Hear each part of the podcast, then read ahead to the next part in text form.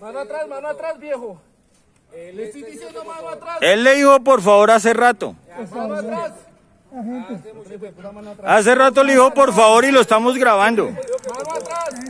Mano atrás. Hace rato les dijo que por favor. Mano atrás, mano atrás. ¿Por qué lo siguen agrediendo si hace rato dijo que por favor?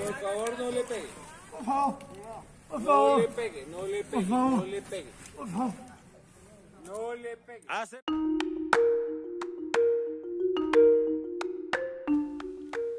La muerte del abogado Javier Ordóñez desembocó en una noche de protestas en Bogotá y la indignación del pueblo colombiano.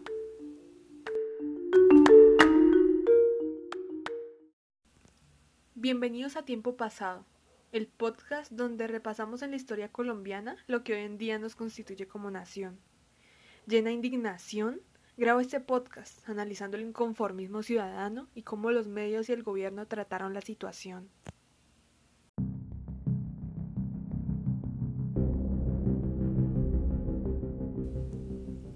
Javier Ordóñez, un abogado de la ciudad de Bogotá, fue apresado en un procedimiento policial por violar la cuarentena, donde recibió descargas eléctricas innecesarias, que lo llevaron minutos después a su muerte.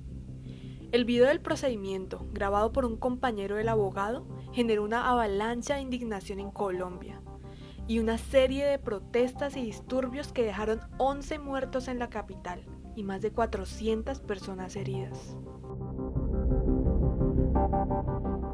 Digamos, la, la noticia no es lo que hace la policía Totalmente. correcta, porque eso es lo que tiene que hacer, para eso está la policía. Lo anormal es lo que ocurrió y es inaceptable. Quiero tal vez terminar esta entrevista preguntándole de nuevo, general, si usted calificaría eso como un asesinato. Bueno, es muy pronto, toca observar el debido proceso, que se hagan las investigaciones judiciales y disciplinarias correspondientes. En primera instancia, hemos visto un video que para nada nos, nos enorgullece. Lo que más me sorprende de estos hechos es que la violencia policial en Colombia no es nueva y que no es un secreto que los medios colombianos actualmente están sumamente sujetos al gobierno en poder, existiendo tanta protección hacia la institución que es la fuerza pública y el honor que estos ejercen al uniforme, que es casi imposible para ellos no cuidar de alguna manera su lenguaje para evitar deslegitimizar la visión pública de los supuestos héroes y cuando realmente se busca que den la cara frente a un tema, alegan con argumentos de casos aislados, como en la entrevista de general de policía con Vanessa de la Torre. Y luego aparece el tema del vandalismo, y las otras víctimas que aparecen son los CAIs. Entiendo la idea de que la violencia no se apaga con violencia, y el cómo hablan de la indignación de los neutrales, y lo que vale y lo que no vale en las protestas pero creo que se hace tanto ruido por lo material y la destrucción y los vándalos que se olvida el motivo principal por el que se está alzando la voz y el motivo por el que se pintó esa pared, se destruyó ese calle.